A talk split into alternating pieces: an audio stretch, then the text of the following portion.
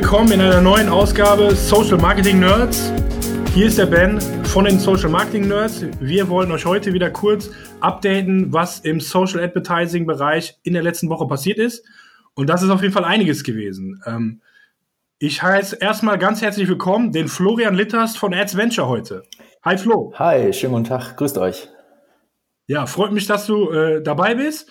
Und auch dabei ist heute der Alexander. Hi Alexander. Böker. Hi Ben. Hi Flo. Yes. So, es ist wieder einiges passiert in den letzten Wochen.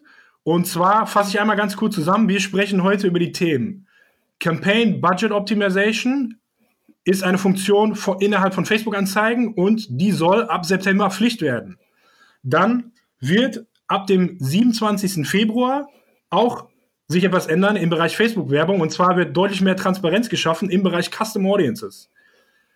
Dann ist heute, heute, ähm, heute, nehmen wir aufnehmen, am Donnerstag eine Pressemitteilung vom Kartellamt rausgegangen. Und zwar wollen sie massiv gegen Facebook vorgehen und behaupten eben, dass Facebook sehr stark da eben Marktmacht hat mit den drei Plattformen WhatsApp, Instagram und Facebook und schreiben Facebook da einige Sachen vor. Da gehen wir kurz drauf ein. Und dann hat unser aufstrebendes Netzwerk TikTok zum ersten Mal Deutschlandzahlen veröffentlicht. Auch da werden wir kurz drauf eingehen und was die Werbemöglichkeiten, die TikTok wohl bald anbieten will, wird, was die beinhalten. Und dann haben wir noch einen wundervollen Tipp der Woche, den der Florian uns heute mitgebracht hat. Da geht es um das Thema Cross-Channel Remarketing auf Facebook und Instagram. So, habt ihr alle Bock? Seid ihr heiß? Unfassbar. ich bin dabei, ja. Los geht's. Super, korrekt. Also, wir fangen von vorne wieder an. Facebook hat in den letzten Tagen eine Bekanntmachung rausgehauen und zwar wird Campaign Budget Optimization ab September 2019 Pflicht. Ja, krass. Also diese Nachricht ist wie ein Wirbelwind äh, durch die sozialen Netzwerke gegangen und wurde direkt heiß diskutiert. Kurz um alle abzuholen, nochmal, wir haben erst in der letzten Folge noch über Campaign Budget Optimization geredet. Bisher war es immer so, dass man, wenn man eine Facebook-Anzeige schaltet, dass man das Budget auf Anzeigengruppenebene verteilen musste. Und Campaign Budget Optimization ist ein neues Feature, was erst im Rahmen des letzten Jahres ausgerollt wurde, dass man das Budget auf Kampagnenebene einstellt und Facebook auf Anzeigengruppenebene das Budget quasi selbst verteilt, also der Algorithmus automatisiert das Budget verteilt und eben nach der Performance geht. Äh, wir sind grundsätzlich eigentlich, ich auf jeden Fall ein großer Fan von dem Feature und es gibt aber auch andere Leute, die das äh, Gegenteil behaupten. Und es gibt auch Beispiele, wo das eben nicht so gut funktioniert. Und jetzt kam eben der Knaller, dass Facebook angekündigt hat, dass ab September dieses Feature Pflicht ist. Das heißt, ab September sind wir quasi nicht mehr in der Lage, auf Anzeigengruppenebene Budgets zu verteilen. Und äh, das ist natürlich erstmal eine herbe Einschränkung. Ähm, ja, das ist soweit das Announcement und äh, ja, das wurde hitzig schon in den, in den Gruppen diskutiert. Ähm, Florian, was ist denn deine, deine Meinung dazu? Ähm, ja, tatsächlich ähm, bin ich nicht so 100% davon überzeugt bisher von dem Feature von Campaign Budget Optimization. Ähm, es ist so ein bisschen, wie soll ich sagen, es schwankt. Also in 50% der Fälle funktioniert es extrem gut, in 50% der Fälle funktioniert es irgendwie gar nicht so richtig gut. Ähm, und so eine theoretische Verallgemeinerung, wie da, die da oft von Facebook-Seiten kommen, finde ich da auch ein bisschen gefährlich. Ähm, ich glaube, da stand auch im Help Center drin, dass in 12% der Fälle durch Campaign Budget Optimization die Ergebnisse günstiger werden ähm, so theoretische Verallgemeinerung, damit habe ich so ein bisschen meine Probleme. Also ein bisschen so wie, ähm, dass Facebook so gut wie immer behauptet, Video funktioniert immer besser. Das tut es aber ja. meiner Erfahrung nach ehrlich gesagt nicht immer. Es funktioniert ganz gut, aber es funktioniert eben nicht immer besser. Und dieselbe Gefahr sehe ich so ein bisschen auch mit Campaign Budget. Ähm, zu behaupten in der Theorie, dass es immer besser funktioniert, ähm, das deckt sich halt nicht mit meinen Erfahrungen, die ich in der Praxis damit habe. Nichtsdestotrotz, in der Theorie wiederum ist es ja ein sehr cooles Feature, weil es dir halt auf der einen Seite klar die Arbeit erleichtert. Ne? Du musst nicht mehr manuell reingehen, die Budgets hin und her schieben, je nach Performance. Ähm, und äh, in der Theorie sollte Facebook ja eigentlich auch erkennen, in welcher Anzeigengruppe die besten Ergebnisse für dich zur Verfügung stehen. Ähm, was ich ähm, auch wiederum ein bisschen nachvollziehen kann, Facebook begründet diesen Schritt, also den Schritt zur Pflicht von Campaign Budget Optimization ab September diesen Jahres damit, dass es für die Systeme schwieriger sein soll, mit zwei Optionen, sage ich mal, zu arbeiten. Also mit der Option, das Budget auf Adset-Ebene und das Budget auf Kampagnenebene festzulegen das macht irgendwie in einer gewissen Weise schon Sinn. Schwierig finde ich allerdings dann zu sagen, ich, ähm, wir haben jetzt als Werbetreibende einfach viel, viel weniger Optionen, da manuell zu arbeiten. Also damit habe ich definitiv irgendwie noch meine Probleme. Hoffe aber ehrlich gesagt, dass Facebook da noch ein bisschen was liefert an Steuerungsoptionen. Ähm, bin mir eigentlich sogar sehr sicher, dass das kommt. Es gibt ja schon die Maximalgrenzen und die Mindestgrenzen für Budgets. Ich weiß nicht, was sind damit eure Erfahrungen mit, mit Mindestgrenzen?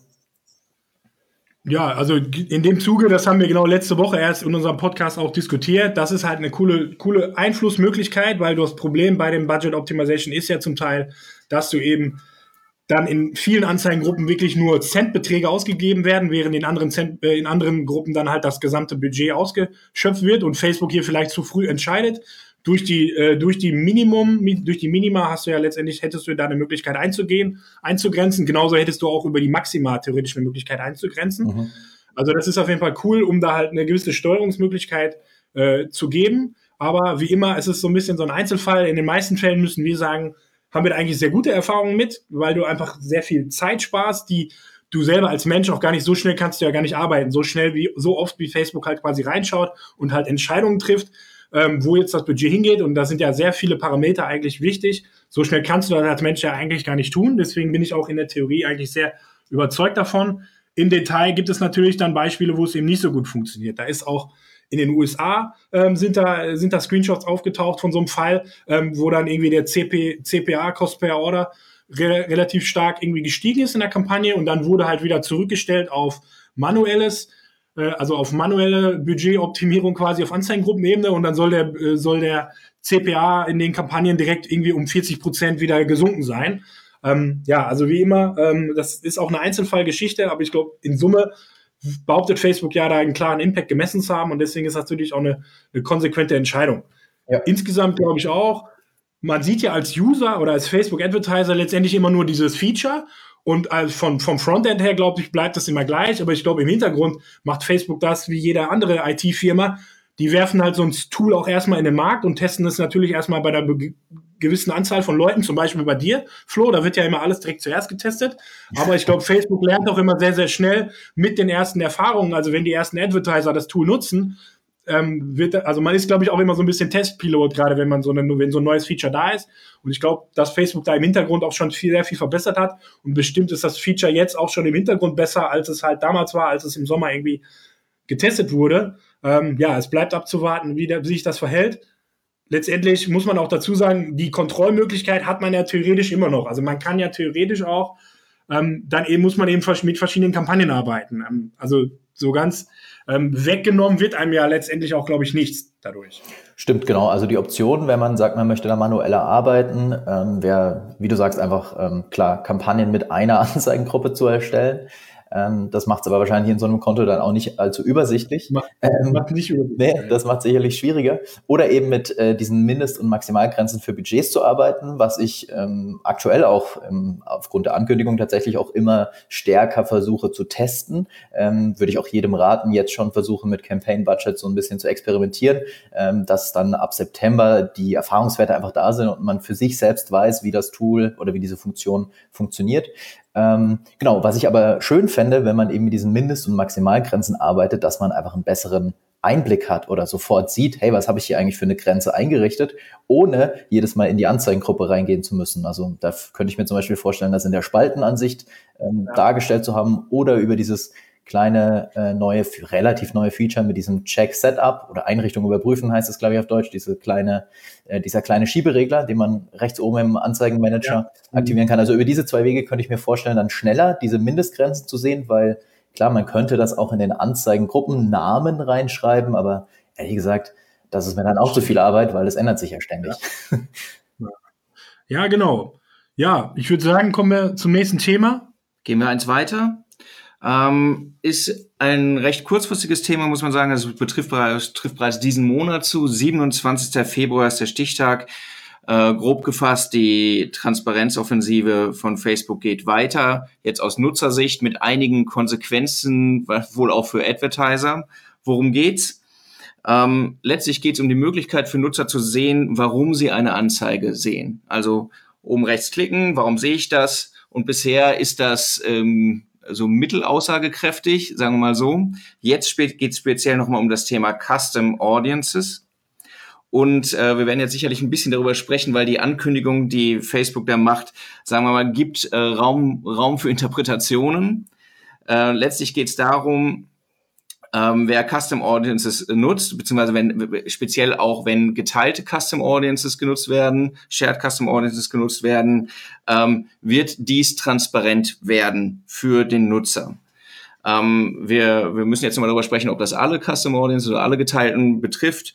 Äh, angekündigt ist auf jeden Fall grundsätzlich, ähm, dass wenn Custom Audiences benutzt werden, der Nutzer mehr Informationen bekommt und speziell nochmal, wenn geteilte Custom Audiences von einer äh, Customer, von einem Customer File, also hochgeladen werden, dann ähm, wird der Nutzer auch sehen, welches Business das hochgeladen hat. Das ist eben besonders interessant, weil bei allen hochgeladenen Audiences äh, ihr, äh, wie ihr hoffentlich alle wisst, äh, die Einwilligung der Nutzer, die darin vorkommen haben müsst, dass diese Daten so verwendet werden dürfen. Das ist schon, schon erforderlich, wenn ich sie selbst nutze und speziell, wenn die, wenn die Gruppe, wenn die Custom Audience geteilt wird, dann sind da ähm, äh, drei rote Alarmzeichen eigentlich, sollten da im Kopf aufleuchten, ob das zulässig ist. Ähm, bisher äh, ist das, wie gesagt, so, ja, natürlich macht das niemand, aber vielleicht ja doch wir sollten auf jeden Fall mal drüber sprechen, ähm, was wir jetzt meinen, was genau davon betroffen ist. Was meinst du denn, Ben? Also bisher ist es ja so, dass man sich als Facebook-Endnutzer ähm, auch bereits über diese Ad-Preferences, also dort, wo man sich anschauen kann, in welchen Interessen man quasi reingerutscht ist, gibt es ja seit wenigen Monaten eben auch oder seit einem halben Jahr ungefähr auch eben die Möglichkeit, sich auch schon ein, da gibt es auch schon die, neu diesen Menüpunkt. Hier kannst du die Werbetreibende ansehen, die dein ein, ein Custom File quasi von dir hochgeladen haben. Da ist aber meine Erfahrung bisher, dass da eigentlich nur ein Bruchteil der, äh, der Audience jetzt irgendwie drin ist. Ich weiß nicht, wie das bei dir ist, Flo, aber da geht man drauf. Da sind halt so ein paar Klassiker, irgendwie Amazon und Netflix. Ähm, gut, da bin ich jetzt auch Nutzer, aber es ist fast allen Leuten, mit denen ich darüber geredet habe, so gegangen, dass da auch irgendwelche Audiences drin waren von irgendwelchen Unternehmen oder irgendwelchen Seiten, von denen man noch nie gehört hat. Ähm, und äh, anscheinend hat da eben Facebook so ein bisschen angefangen, das Thema transparent zu machen, aber durch das neue Feature kann man eben auf Anzeigenebene in dem Augenblick, wenn man eine Anzeige sieht, halt genau einsehen, soll man einsehen können, wer eben diese Custom Audience irgendwie hochgeladen hat und genauere Details darüber gehen. Und dann kann man ja letztendlich als Endnutzer auch genau Rückschluss darauf ziehen, ähm, ob da, ob man selber irgendwie den, demjenigen eine Einwilligung gegeben hat oder nicht. Und dann kann man ja, glaube ich, jetzt, ich bin nicht der Jurist, aber das ist natürlich dann das Einfallstor, da wirklich auch konkret gegen vorzugehen. Ähm, also man muss, glaube ich, ein bisschen aufpassen, aufpassen ab sofort bei dem Bereich. Absolut. Das äh, sollte man schon ein bisschen länger tun. ähm, aber es, ich meine, es ist ja ganz klar, die ähm, Tendenz oder die Richtung, die Facebook einschlägt, ist definitiv meiner Meinung nach auch die richtige, zu sagen, wir machen hier ein bisschen äh, die Geschichten transparenter ähm, und äh, versuchen damit entsprechend die Plattform, ich sag mal, äh, in Anführungsstrichen zu säubern oder zumindest ähm, ein bisschen sauberer zu halten. Ähm, von dem her aus meiner Sicht definitiv begrüßenswert. Ähm, und alle, die, die sich an die Spielregeln halten, haben sowieso auch irgendwie nichts zu befürchten. Ne? Also bis zum 27. alle nochmal die Custom Audiences durchchecken und eventuell mal die eine oder andere, wenn sie eventuell auch sowieso auch nicht genutzt wird. Das kann man sich ja angucken bei den Zielgruppen. Man kann ja auch mittlerweile einsehen, das ist ja auch noch nicht ganz so ewig da. Du kannst ja mittlerweile auch bei jeder Custom Audience sehen, ob die eigentlich gerade in aktiven Werbeanzeigen drin ist oder nicht. Und wenn man da wahrscheinlich irgendwelche Karteileichen noch rumliegen hat, könnte man ja wenigstens mal dahin gehen, äh, diese löschen. Äh, das wäre ja so ein erster Schritt. Und generell dann sich natürlich die Frage stellen, will ich das Risiko eingehen oder nicht? Auf jeden Fall bei den Custom Audience und auch speziell darauf noch achten, nutze ich welche, die geshared sind, habe ich selbst welche geteilt. Auch das ist ja elementar an der Stelle, das sollte man auf jeden Fall nochmal durchgehen. Jetzt müssen wir noch zu dem Thema was sagen oder sind wir, durch? Sind wir durch? Sind wir durch, sind wir durch. Hüpfen wir doch eins weiter zu einem Thema, das jetzt auch gerade nochmal Schlagzeilen macht, jetzt heute insbesondere. Bang! Absolut, Doppelbang. ähm, das Kartellamt, das Bundeskartellamt, also wir reden nur von Deutschland, ähm, hat sich auf die Hinterbeine gestellt gegen Facebook und ähm, hat gesagt, so geht's nicht weiter. Im Grundsatz. Äh, es geht insbesondere darum, dass Facebook Daten verwendet äh, für in seinem gesamten Unternehmenskosmos über alle Plattformen und äh, also über äh, WhatsApp, über Instagram und noch Daten über andere Websites Facebook, einsammelt. Ja, für Facebook und insgesamt verwendet. Und ich als Nutzer kann nicht sagen, ich möchte aber nur, liebes Facebook, dass du die Daten verwendest, die ich hier über Facebook lasse und nicht die, die ich noch über der anderen Plattform ähm, habe und daraus Profile bildest oder äh, die auch für Werbung zur Verfügung stellst. So. Und nun sagt ähm, das Bundeskartellamt, Facebook hat zwölf Monate nun, um dies zu ändern. Also nicht, das äh, Kartellamt sagt bewusst nicht, die Daten sind grundsätzlich so nicht zu verwenden, aber der Nutzer muss explizit einwilligen, dass die Daten verwendet werden dürfen und zwar für die einzelnen Services, wo die Daten dann, von woher die Daten auch kommen. Also er soll eine Wahlmöglichkeit haben, ob er dann eben zustimmt, dass die Daten, angenommen, ich mache einen Instagram-Account, dass die Daten auch für, für Facebook, Facebook verwendet werden. werden. Genau. Genau, das ist, und zwölf Monate ist die Frist sozusagen. Das Ganze ist nicht mit einem Bußgeld belegt, sondern es soll letztlich dazu führen, dass Facebook sich anders verhält. Das Ganze ist äh, heute groß durch die Presse gegangen. Ähm, es ist auch ein bisschen bekannt angesichts dessen, dass in Deutschland 18 Datenschutzbehörden sind, die alle dies bisher nicht bemängelt haben und nun Facebook sagt äh, und nun das Kartellamt sagt, ähm, das natürlich in Kontext bringt mit der marktbeherrschenden Stellung, die Facebook ähm, äh, im Markt haben soll und sagt, hm, äh, in dem Kontext, dass, dass ich eigentlich keine andere Wahl habe, als Facebook zu nutzen, ist diese, äh, ist das nicht zulässig, dass Facebook die Daten über alle Plattformen verwendet. Ähm, Dagegen äh, wird äh, Facebook das bereits angekündigt Rechtsmittel einlegen und es wird sich wahrscheinlich jetzt um relativ lange Auseinandersetzung vor Gericht ähm, äh, daraufhin wird es sich wird es hinauslaufen. Nichtsdestotrotz ist das äh, ist halt schon heute sehr sehr hoch gekocht worden. Ähm, persönlich würde ich sagen, das bedeutet jetzt erst einmal nichts für Facebook wenig. Ähm, es wird jetzt eine Auseinandersetzung geben. Für Advertiser wird es wenig bedeuten. Sollte es am Ende dazu kommen, wird es wahrscheinlich einfach nur für die Nutzer komplizierter. Aber ähm, äh, se seht ihr da ein Risiko für Facebook oder für wen anders, Flo?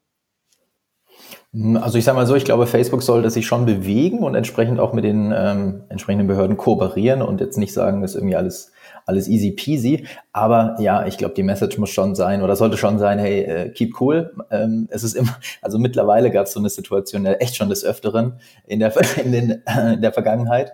Und ähm, man merkt es dann immer daran, wenn, äh, wenn zum Beispiel Partnermanager ganz hektisch E-Mails schreiben von Facebook, dann ist wieder irgendwas passiert. Ähm, aber wie gesagt, ich glaube, die Message muss sein, ähm, erstmal ruhig bleiben. Mm, ich glaube, es wird eine Lösung geben. Wie die dann noch immer aussieht, ich weiß es nicht. Ähm, vielleicht auch noch mal kurz erwähnt, Facebook widerspricht natürlich ganz klar dieser Auslegung vom Bundeskartellamt. Da gibt es auch im Newsroom von Facebook einen ganz langen Artikel dazu, wieso Facebook dem widerspricht. Ähm, ja, und jetzt gehen die Dinge seines Weges, sage ich mal. Aber ich glaube, für uns ändert sich in der nahen Zukunft erstmal nichts. In ferner Zukunft wird es mit Sicherheit eine Lösung geben, wie auch immer die dann ausschauen mag. Ja, ich glaube auch. Also nichts wird äh, so heiß gegessen, wie es äh, gekocht wird. Und ähm, ja, also wie bei allen diesen rechtlichen Themen, ich bin kein Rechtsanwalt, aber die Vorgehen, die, die Prozesse sind ja immer die gleichen. Äh, das Bundeskartellamt macht jetzt irgendwie Druck, innerhalb von zwölf Monaten muss das passieren. Aber die Frage, ob diese, diese Feststellung von denen überhaupt rechtskräftig ist, die ist ja noch gar nicht ausgefochten. Und das muss erstmal, müssen erstmal die Gerichte entscheiden. Es gibt ja ähnliche Prozesse, auch bei, bei Google gab es ja in den letzten Jahren und sowas dauert ja in der Regel auch mal dann drei bis vier, fünf Jahre, bis sowas dann durch ist. Also ich glaube, äh, wir können alle erstmal ganz cool bleiben, es ändert sich gar nichts. Ähm, wir können nach wie vor als Werbetreibender aus dem Datenschutz, sage ich mal, unsere Performance einfach verbessern aus den, aus den Daten, die Facebook halt zur Verfügung stellt. Und da ist Facebook halt nun mal State of the Art gerade. Und deswegen ist auch klar, dass gerade Facebook jetzt gerade auch an rechtlicher, an den rechtlichen Fronten kämpfen muss, weil das, was Facebook einfach gerade gebaut hat in den letzten Jahren, ist einfach äh, das Beste, mit das Beste, was es im Bereich Werbung gibt, im Bereich Push-Marketing. Und da, das stößt eben auch rechtlich eben an die Grenzen. Und diese Themen müssen jetzt halt auch vor Gericht ausgefochten werden. So, genau. Kommen wir zum nächsten Thema. Ähm, kommen wir zum ganz neuen heißen Scheiß. Ähm, TikTok ist ja die absolute upcoming App weltweit. Ähm, TikTok hat weltweit ungefähr 500 Millionen aktive Nutzer. Und TikTok hat zum ersten Mal Zahlen aus Deutschland veröffentlicht letzte Woche. Und zwar ist da ein, ein Pitch-Deck geleakt worden. Und zwar hat ähm, TikTok äh, irgendwie große, große Agenturen in, in Medienagenturen in Deutschland und Europa angeschrieben und da mit einem Art von, mit einer Art von Pitch Deck, wo sie dann eben auch diese Zahlen gedroppt haben, aber auch ein bisschen gezeigt haben, was es bald bei TikTok für Werbemöglichkeiten geben soll. Ähm, hast du einen TikTok-Account, Flo? ähm, darf ich nicht verraten. Also Nutzername kann ich, kann ich nicht verraten. Das ist ähm, so ein bisschen meine, mein Private Space. Okay, aber das heißt, Nein, Spaß beiseite. Spaß beiseite. Äh, erstmal ähm, aus Advertising-Sicht muss ich sagen, macht TikTok einen unglaublich guten Job. Also wenn man sich die Werbeanzeigen von TikTok mal anschaut, auf allen Plattformen gefühlt, ist das alles immer, zumindest von außen betrachtet, sehr, sehr gut gemacht. Und sicherlich auch ein Grund dafür, wieso äh, die so weit oben im App Store immer stehen. Ähm, dann habe ich mir tatsächlich aus Neugier auch das Ganze mal runtergeladen. Ich hatte irgendwann auch schon mal Musical.ly auf meinem ja. iPhone und habe mir jetzt vor ein paar Wochen mal, das ist tatsächlich eben ein paar Wochen her, ähm, mal TikTok runtergeladen und ähm, ja, ich muss sagen, ich komme mir dann in so Momenten auch manchmal alt vor. Ja, ja das ist genau das, was uns, wie es uns leider auch geht. Also Nochmal kurz, um jetzt eben alle abzuholen, die noch nie was davon gehört haben. Es gab ja schon vor ein paar Jahren das äh, das Netzwerk Musically ähm, und letztendlich ist, gab es einen Merger zwischen äh, Musically beziehungsweise Musically wurde eigentlich aufgekauft und äh, das Ganze ist jetzt eben TikTok. Ähm, das ist letztendlich eine, eine App, ähm, in der es vor allen Dingen um kurze Videoformate geht und um das Thema Lippensynchronisation. Da gibt es quasi unter verschiedenen Hashtags verschiedene Themen und das sind dann zum Beispiel immer irgendwelche Songs und jeder User kann dann eben 15 Sekunden Spots quasi aufnehmen und das ist dann immer so eine Lippensynchronisation. Ähm, das ist eigentlich der Kern des Ganzen. Das ist aber auch eben sehr, sehr viel äh, witziger Content, sag ich mal, im Endeffekt. Ähm, und grundsätzlich muss man eben sagen, die neuen, die jungen Nutzer sind dort halt sehr stark unterwegs. Also es ist, TikTok gibt zwar keine Zahlen bekannt, wie die Altersstruktur dort ist, aber es ist ganz klar, dass das vor allen Dingen die ganz, die ganz jungen User sind dort halt sehr stark unterwegs. Also TikTok ist in Deutschland jetzt gerade mit 4,1 Millionen Active Usern. Jetzt muss ich einmal kurz schauen, damit ich hier nichts Falsches sage. Es sind Monthly Active User, 4,1 Millionen. Ähm, Snapchat, also Twitter hat zum Beispiel weniger, weniger Monthly Active User in Deutschland. Also wir haben jetzt bereits ähm, quasi mehr TikTok-Nutzer in Deutschland, als wir äh, Twitter-Nutzer haben. Und äh, ich glaube, sechs Millionen hat Snapchat gerade so ungefähr. Also es knackt schon sehr stark an dieser Grenze und das, das Wachstum ist halt extrem, extrem stark. Und du hast es gerade schon angesprochen, wenn man sich zum Beispiel mal auf seinem iPhone die Top gedownloadetsten App im Gratisbereich ansieht, dann ist TikTok da gerade auf Platz 7. Ähm, Facebook, YouTube etc., Snapchat sind alle, liegen alle gerade dahinter. Nur Instagram äh, war jetzt in meinem, in meinem Beispiel hier gerade auf Platz 3. Ähm, aber man sieht eben, das Thema ist super heiß, gerade bei den jungen Leuten. Ziemlich krass ist auch, dass der, der Average TikTok-User achtmal am Tag irgendwie die, die App öffnet. Ähm, also es ist ein hohes High Engagement. Ähm, die Leute sind dort im Durchschnitt 39 Minuten. Die deutschen TikTok-Nutzer sind 39 Minuten dort am Tag äh, online und ziehen sich halt irgendwelche kurzfrist, kurz, kurzweiligen äh, Musikvideos rein äh, von, von anderen Nutzern letztendlich. Ja, aber um, um mal, also um mich zu outen, ich ja. äh, habe die Ad und ich bin, äh, glaube ich, raus aus der Altersklasse, aber es, es macht auch so ein bisschen, ja, ich weiß nicht, abhängig 39 Minuten sicherlich nicht, aber äh, es ist eine sehr aggressive Strategie, was, was Notifications angeht, ja. Push-Notifications, die TikTok fährt und wenn man irgendwie einmal drin ist, ist nein, nein, nein, nein, ja, oh ja, nochmal 15, 15 und plötzlich sind 10 Minuten weg. Es geht ganz fix. Ja, jetzt ist die Frage, ist das der neue Facebook-Killer? Ähm, wurde ja auch von Snapchat, äh, wurde ja immer behauptet, ähm, weil ja irgendwie alle behaupten, ja klar, die Jungen, äh, die Leute melden sich nicht mehr bei Facebook an, sondern nur noch bei TikTok. Das ist die Frage, die ich jetzt mal hier in die Runde werfe. Ich, äh, also ich, habe dazu, ich glaube es nicht. Es ist halt schon nischiger ähm, vom Verwendungszweck und vom Ansatz her lässt sich damit halt, äh, kann man sich damit lustig darstellen. Es ist auch amüsant und ich finde, es hat auch seinen Reiz, aber ähm, das ist eigentlich kein, keine Austauschplattform. Insofern ist es äh, äh, schlecht vergleichbar, finde ich. Also ja. äh, Austausch kann man sagen, findet jetzt anders statt. Äh, als Präsentationsbühne ist es halt schon amüsant und wird da bestimmt sein, auch eine große Nische finden. Ja. Ich glaube auch, das äh, wird immer in den, in den Überschriften dann immer sehr, war bei Snapchat genau das gleiche, wird dann immer schnell gesagt, das ist der neue Killer, weil die jungen Leute sind ja nur noch bei TikTok. Aber ähm, also in dem Alter äh, mit 16 hat man jetzt auch noch keine Zeitung gelesen und später liest man irgendwie doch Zeitung. Also ähm, ich finde, das sind, ist so ein Ding, das ist jetzt vielleicht für die junge Be Bevölkerung gut, aber ich glaube hier, wie heißen die beiden Mädels, die da so bekannt sind? Äh, Lisa, Lisa und Lena. Genau, Lisa und Lena sind ja so die upcoming Über Überstars da irgendwie. Ähm, ich glaube, dass die mit 35 nicht mehr dauernd irgendwelche Musikvideos dort äh, publishen werden. Und äh, deswegen, äh, das ist einfach ein Netzwerk für die, für die junge Zielgruppe. Man muss sich ja auch die Frage stellen aus Werbesicht, ist die junge Zielgruppe jetzt überhaupt die richtige? Ähm, also deswegen, das ist immer so ein bisschen, das ist jetzt irgendwie die neue Killer-App und die hat ein sehr großes Wachstum in der jungen Bevölkerung. Aber nur weil die junge Bevölkerung jetzt dort unterwegs ist, heißt es nicht, dass sie in zehn Jahren dann auch nur noch bei TikTok unterwegs ist. Deswegen, da werden immer schnell irgendwelche Schlussfolgerungen gezogen, die, glaube ich, äh, ja, Bullshit sind, sage ich jetzt mal. Ähm, ich glaube, das ist mega spannend. Man sollte das weiter auf dem Schirm haben. Es soll dort eben jetzt bald Werbemöglichkeiten geben, die sollen also Werbemöglichkeiten als Werbetreibender wie wir.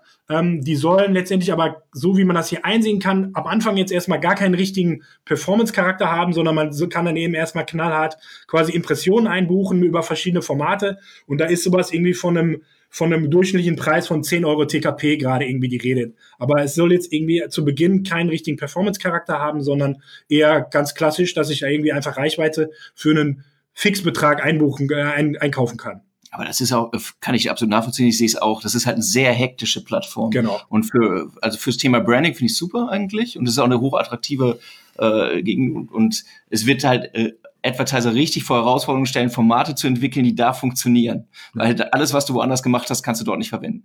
Ja. Gut, also, ladet euch die TikTok-App mal runter und ich, ihr werdet äh, sehr schnell merken, ihr bekommt dann pro Tag irgendwie 15 Notifications. Ähm, aber würde ich mich mal mit beschäftigen, wenn ihr es nicht sowieso gemacht habt, ist auf jeden Fall spannend. Aber ob es dann wirklich der neue Killer ist, ähm, steht in den Sternen geschrieben. Das stimmt, aber vielleicht noch eine, eine Anmerkung dazu. Trotz, äh, natürlich bin ich ein sehr, sehr großer Fan und Verfechter von Facebook, aber ich würde mich trotzdem freuen, wenn äh, hier und da mal wieder was am Horizont erscheinen würde. Also ich und wahrscheinlich auch das Bundeskartellamt würde sich darüber freuen, wenn Facebook so ein bisschen ähm, ja, Druck einfach ähm, vom Markt bekommt. Ihr, ihr habt auch schon mal über Pinterest gesprochen, worauf ich mir auch tatsächlich sehr, sehr freue. Ähm, deswegen, ja, vielleicht ist TikTok irgendwann noch eine Plattform für uns, ähm, schade fände ich es auf jeden Fall nicht, wenn da noch ein bisschen was gehen würde, ähm, außerhalb des Facebook-Kosmos. Dann kann man auch mal, ja, wenn der Werbeanzeigenmanager wieder sein, sein Blackout hat, gerne auch mal ein bisschen woanders die Budgets platzieren. Also ich würde das definitiv ähm, Hoffentlich hört hier niemand von Facebook zu, ähm, off the record. Ich würde das auf jeden Fall, äh, mich würde es freuen, ja. Es gab auch einen TikTok-Klon schon von Facebook. Mir ist leider der Name liegt mir gerade nicht vor, aber es gab auch da schon einen Klonversuch oder einen, einen Angriff auch, ähm, wie ja auch neulich und die andere App, die wir diskutiert haben, aber es gab eigentlich auch schon den Versuch von Facebook, da letztendlich eine andere App schnell nach vorne zu bringen, aber das haben sie, glaube ich, nicht geschafft und jetzt auch erstmal eingestellt. Wer weiß, ob sie den Laden dann auch irgendwann einfach kaufen. Das wäre wahrscheinlich der einfachste Weg, wenn es entsprechend wächst. Yes. So, dann kommen wir zu unserem Tipp der Woche. Und ja, Florian, da hast du uns was äh, Schönes mitgebracht. Äh, wir wollen sprechen über das Thema Cross-Channel Remarketing auf Facebook und Instagram. Genau, richtig. Ähm, ich habe mir da in den letzten Tagen tatsächlich mal so ein bisschen Gedanken dazu gemacht und überlegt, ähm, wie äh, kann man vielleicht die Kanäle so ein bisschen enger miteinander verknüpfen. Also wie kann man zum Beispiel eine Zielgruppe, die man aus äh, Kanal A, wie zum Beispiel ähm, Google das ist, oder Kanal B, wie LinkedIn das sein kann, wie kann man diese Zielgruppen vielleicht sinnvoll nutzen oder wie kann man die erstmal, ich sag mal, sammeln bei Facebook im Werbeanzeigenmanager und genau, habe mir dazu ein paar Lösungen ausgedacht. Ähm, und äh, die können wir gerne kurz durchgehen, wenn ihr wollt. Yes. Mega spannendes Thema auf jeden Fall. Leg los. Genau, weil es, es macht durchaus, es, ich denke, es macht schon durchaus Sinn. Ähm, ich habe das ähm, in meinem Blogartikel dazu beschrieben. Ähm, das klingt ein bisschen wie so eine äh, Marketing-Floskel von einer Bank, dass man gemeinsam mehr erreichen kann. Ja. Ähm, und das trifft, denke ich, auch zu, wenn man verschiedene Kanäle einfach miteinander verknüpft, wenn man dann halt den Nutzer entlang der Customer Journey ähm, ja sehr schön, sage ich mal, abfangen und begleiten kann hin zur Conversion schlussendlich. Ähm, und besonders Google und Facebook, glaube ich, sind da sehr spannende Kanäle, die man ähm, durch diese Möglichkeiten einfach sehr eng miteinander verknüpfen kann. Ähm, die Voraussetzung, dass man das tun kann, also dass man die Kanäle oder die Audiences, sage ich mal, miteinander verknüpfen kann, ist erstmal, dass man den Facebook-Pixel nutzt. Das heißt, der muss auf der Webseite oder sollte auf der Webseite implementiert sein. Idealerweise nicht nur die ähm, Basisversion, also der Basiscode des Pixels, sondern idealerweise auch mit ähm, Events, mit ähm, zum Beispiel Standard-Events und Parametern.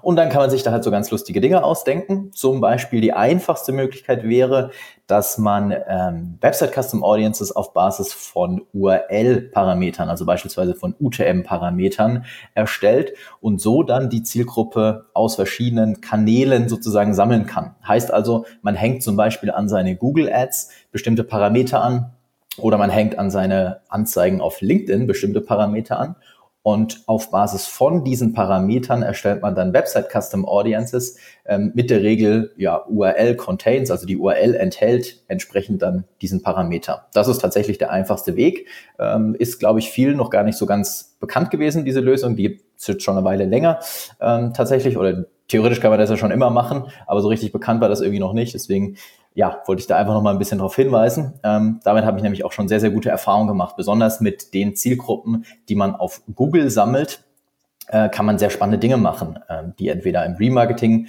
ja ein bisschen anders ansprechen als andere Zielgruppen, weil man ja davon ausgehen kann, die Leute haben schon mal nach dir gesucht, zum Beispiel über ein Brand-Keyword äh, sind die dann zu dir auf die Website gekommen, die dann in eine ähm, dedizierte Website-Custom-Audience gepackt und ähm, vielleicht noch mal ein bisschen ähm, wie soll ich sagen, ein bisschen direkter angesprochen. Das kann sehr, sehr gut funktionieren. Man kann es grundsätzlich so ein bisschen weiter fassen und sagen, ich nehme alle ähm, Top-Search-Keywords, die ich habe. Ähm, heißt also, ich schaue mir an, was funktioniert bei meinen Google Ads, was konvertiert da sehr gut. Dann erstelle ich davon wiederum eine Website Custom Audience. Das hat funktioniert meiner Erfahrung nach auch sehr, sehr gut. Ähm, oder, hm, da habt ihr, glaube ich, auch schon mal drüber gesprochen, man erstellt einfach eine Liste von anderen Kanälen. Das heißt, man, man nutzt quasi den Vorteil anderer Kanäle, insbesondere zum Beispiel LinkedIn, ähm, kauft dort sehr gezielt, sehr spannende Zielgruppen ein, ähm, packt die mit einem Parameter in eine Zielgruppe ähm, und kann die dann halt auf Facebook zu einem viel, viel, viel günstigeren Preis nochmal ansprechen. Ähm, das, ist, das sind, denke ich, ganz coole Ideen, die man da, die man da umsetzen kann. Ähm, wenn man ein bisschen technisch äh, versierter unterwegs ist, dann kann man den Pixel sogar so konfigurieren, dass er in einem Event den ähm, Referrer erfasst. Das heißt, man muss ähm, dann gar nicht mit UTM-Parametern oder URL-Parametern arbeiten. Das funktioniert dann direkt sogar im Pixel. Das kann durchaus Vorteile haben. Ähm, da muss man ja ein bisschen versierter sein, sage ich mal, was äh, den Pixel anbelangt. Alles aber machbar. Ähm, dann hat man auch eine zweite Option und die dritte Option wäre dann, wenn man sagen würde, hey, ich möchte meine Reichweiten skalieren, dann gibt's natürlich, und ihr wisst das wahrscheinlich alle, ein Instrument, was dafür sich am besten eignet.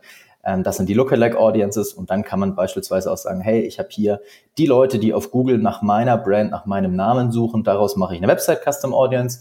Diese eignet sich sicherlich sehr gut als Quellzielgruppe, also als Source Audience für die Lookalikes ähm, und spreche dann entsprechende Zwillingszielgruppen davon an. Auch das funktioniert äh, hat in meinen Tests sehr, sehr gut funktioniert. Ähm, das wäre dann noch so eine dritte Idee, wie man halt diese Zielgruppen, sage ich mal, aus verschiedenen Kanälen ähm, entsprechend verarbeiten kann im Werbeanzeigenmanager. Yes.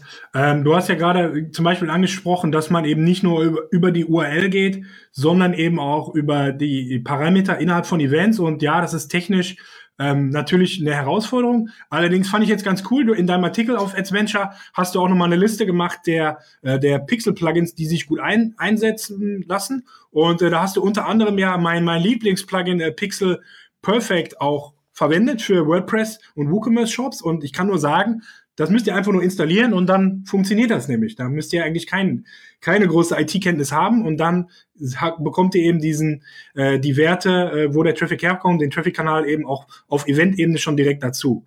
Also nur an der an der Stelle schon mal ein kleiner Tipp. Und äh, Alexander, äh, wir hatten ja heute auch ein bisschen darüber äh, diskutiert, in welchen Fällen wir glauben, dass es eigentlich mega viel Sinn macht. Ähm, ich, ich persönlich ähm, glaube, jetzt so aus dem Bauch gesprochen, im Bereich E-Commerce ist das vielleicht aus, auf den ersten Blick nur begrenzt irgendwie wirklich einsetzbar, weil wenn ich jetzt letztendlich Dynamic Product Ads schalte, dann äh, habe ich ja sowieso schon ein sehr granulares Targeting, aber ich glaube, es gibt andere Bereiche, wo man dieses granulare Targeting gar nicht so gut machen kann. Und da ist es eben mega gut, wenn ich eben mehr auf die, auf die Quelle eingehen kann oder auf den Intent, den der User hatte, als er uns zum Beispiel über Google gesucht hat. Ja, absolut. Ich, ich finde es extrem spannend. Also wir sind jetzt ja sehr auf den technischen Bereich auch eingegangen, aber es ist eigentlich eine Frage des Storytellings, äh, dass es das eben übergreifend dann auch funktioniert für die entsprechende Zielgruppe. Und gerade wenn, äh, wenn ich noch im argumentativen Bereich bin, im, im Storytelling, meinetwegen, ich äh, habe eine Kampagne für eine Versicherung und so weiter. Die Leute haben nach einem bestimmten Aspekt gesucht, kann ich eben genau, und das ist der Teil, der sie, äh, der sie interessiert, der, der sie triggert, kann ich das weiterführen. Oder auch im Reisebereich kann ich mir auch super vorstellen, Leute suchen, haben nach etwas Bestimmten gesucht und ich nehme das genauso auf in der weiteren Kette. Also ich zeige nicht nur ein Produkt, sondern eben weise auf den speziellen Aspekt, der die Leute offensichtlich interessiert sind. Dann habe ich einen viel besseren Trigger, als wenn ich allen dasselbe hinknalle oder einfach nur ein, kalt, also ein kaltes Produkt in Anführungszeichen. Ja. Ja, also wenn halt ein Produkt äh, sehr viele verschiedene Aspekte oder Gründe hat, warum man sie kaufen kann, in der, in der ja. Krankenversicherung wäre jetzt irgendwie so ein super Beispiel. Ja. Da gibt's dann Leute, die eben des, den Bereich Zahnersatz sich da eben intensiver mit auseinandersetzen und eventuell über so ein Keyword auch überhaupt erstmal auf das Angebot gestoßen sind. Und dann gibt's andere User, die eben in dem Thema Sehhilfe irgendwie interessiert sind. Und das, anstatt jetzt eben alle plump mit der gleichen Anzeige zu retargeten, könnte man so halt genauer eigentlich auf den auf den Painpoint der User in der, in der Customer Journey eingehen. Äh, und da ist das, glaube ich, mega, mega spannend im Einsatz. Ja, definitiv. Also du kannst den User damit sehr schön, glaube ich, entlang verschiedener Kanäle ähm, begleiten, zielgerichtet dann die richtige Message an ihn ausliefern ähm, und hast halt den großen Vorteil, du kannst dann ähm, quasi mit einer Landingpage oder kannst dasselbe Prinzip auch mit einer Landingpage umsetzen, wofür du sonst wahrscheinlich verschiedene Landingpages bräuchtest und dann wiederum verschiedene Website Custom Audiences erstellen müsstest. Ähm, so kannst du das Ganze ein bisschen ähm, anders einfach auch darstellen. Genau. Das Ganze macht natürlich grundsätzlich erstmal nur Sinn, wenn man natürlich auch genug Traffic aus anderen Cross-Channel-Kanälen hat. Das ist natürlich auch klar. Ja, definitiv. Also ähm, sehr granulare Setups machen ja grundsätzlich ähm, eigentlich nur dann Sinn, wenn du entsprechenden Traffic hast. Ähm, ich, gehe mal davon aus, dass für viele zumindest noch ein oder zwei Kanäle irgendwie eine gewisse Relevanz haben. Dann kann man da schon mal drüber nachdenken. Ähm, allzu granular würde ich es aber dann wahrscheinlich für den ersten Test auch gar nicht aufsetzen, sondern erstmal ähm, ein bisschen, bisschen weiter gefasst, sage ich mal, testen. Ähm, hängt aber ganz klar natürlich von der Anzahl des Traffics ab. Ja. Ja, weil wenn es zu klein, wenn die Audiences zu klein sind, dann äh, ja, kann man selbst mit 5 Euro Tagesbudget äh, schießt man damit Kanonen auf Spatzen letztendlich. Genau, richtig, ja. Yes. Ja, danke dir, äh, Flo. Ähm, du hast den Blogartikel mit der konkreten Einleitung ja bei euch auf Adventure äh, veröffentlicht. Also wer da ähm, sich das Ganze nochmal im Detail anlesen möchte, wie das Ganze geht, wir packen den Link äh, zu dem Blogartikel von dir nochmal in die Show Notes. Und ja, ich, wenn ihr nichts mehr anzufügen habt, habt. Äh, danke ich euch äh, für, die, für die spannende Runde heute und äh, danke dir, Flo, für deine Insights heute. Sehr gerne, sehr gerne. Danke euch. Danke euch und ich wünsche euch noch eine erfolgreiche Woche. Alles klar. Ebenso. Bis dann. Bis dann. Ciao. Bis dann. Tschüss. So, damit ist unsere Folge auch schon wieder vorbei. Ich möchte mich nochmal bei dir bedanken, dass du so lange zugehört hast. Und ich möchte hier noch einen kleinen Hinweis geben. Und zwar sind wir ja die Social Marketing Nerds, aber gleichzeitig sind wir auch die Veranstalter des Ads Camps. Äh, wir haben uns irgendwann gedacht, dass es eigentlich in Deutschland keine Konferenz gibt, die sich nur mit dem Thema Facebook Ads, Instagram Ads und Social Advertising wirklich intensiv auseinandersetzt. Und deshalb haben wir das Ads Camp vor zwei Jahren ins Leben gerufen. Am 13. und 14. Mai findet unsere Konferenz zum dritten Mal statt. Zum ersten Mal wird sie über zwei Tage gehen und der Florian, den du ja heute noch im Podcast gerade gehört hast, der ist auch vor Ort und wird wieder eine äh, Konferenz Keynote halten. Wir haben dann auch der One and Only Thomas Hutter dort, äh, Jakob Strelo ist da, Andreas Grimm, Alexander Müller von Gedankentanken wird dort auch eine sehr spannende Case Study äh, zeigen. Just Spices ist auch vor Ort, dort wird die Lena Gmeiner einen sehr coolen Beitrag machen zum Thema Story Advertising. Wir haben den Robin Heinze da von Morefire und dann haben wir aber auch einige englische und internationale Speaker, unter anderem eben Andrew Foxwell aus den USA, einer der höchst angesehenen Facebook Werbetreibenden, die es aktuell so im Markt eigentlich gibt. Von Ad Espresso haben wir Massimo Ceruzzi da, den Gründer und seinen Kollegen, den Antonio, der in Spanien sehr, sehr bekannt ist. Und wir haben zum Beispiel auch da, wir haben gerade noch darüber geredet, über das Plugin Pixel Your Site. Pixel Your Site ist das meistgenutzte WordPress-Plugin zum Facebook Pixel und mit dem, mit dem Plugin kannst du sehr advanced Features nutzen, die man so eigentlich nicht mal eben programmiert bekommt. Und der Gründer und Programmierer des Plugins ist auch bei uns vor Ort. Christian Stoicescu ist, glaube ich, sein Name. Er kommt aus Rumänien. Ähm, wir haben noch weitere internationale Speaker, die wir in wenigen Wochen auch bekannt geben werden. Also Mitte Februar werden, wird die finale Agenda live sein. Und äh, ich kann dir also nur wärmstens ans Herz legen, äh, mal auf unsere Seite adscamp.de zu schauen. Und wir haben für alle für euch die unsere treuen Hörer sind, auch noch einen kleinen Gutschein. Und zwar könnt ihr 50 Euro Rabatt bekommen für unsere Konferenz. Wir würden uns sehr freuen, wenn ihr unseren Podcast auf iTunes oder in eurer Podcast-App bewertet. Schickt uns dann einfach einen Screenshot, zum Beispiel einfach per E-Mail an fragen.smnerds.de und dann bekommt ihr von uns einen kleinen 50-Euro-Code für die Konferenz. Ich würde mich sehr freuen, wenn ihr am 13. und 14. Mai mit uns in Köln dabei seid und wir uns kennenlernen. Mit dem Code kannst du dann noch ein paar Euros sparen. Alles klar, ich danke dir soweit fürs Zuhören. Wir hören uns nächste Woche wieder. Bis dann, ciao.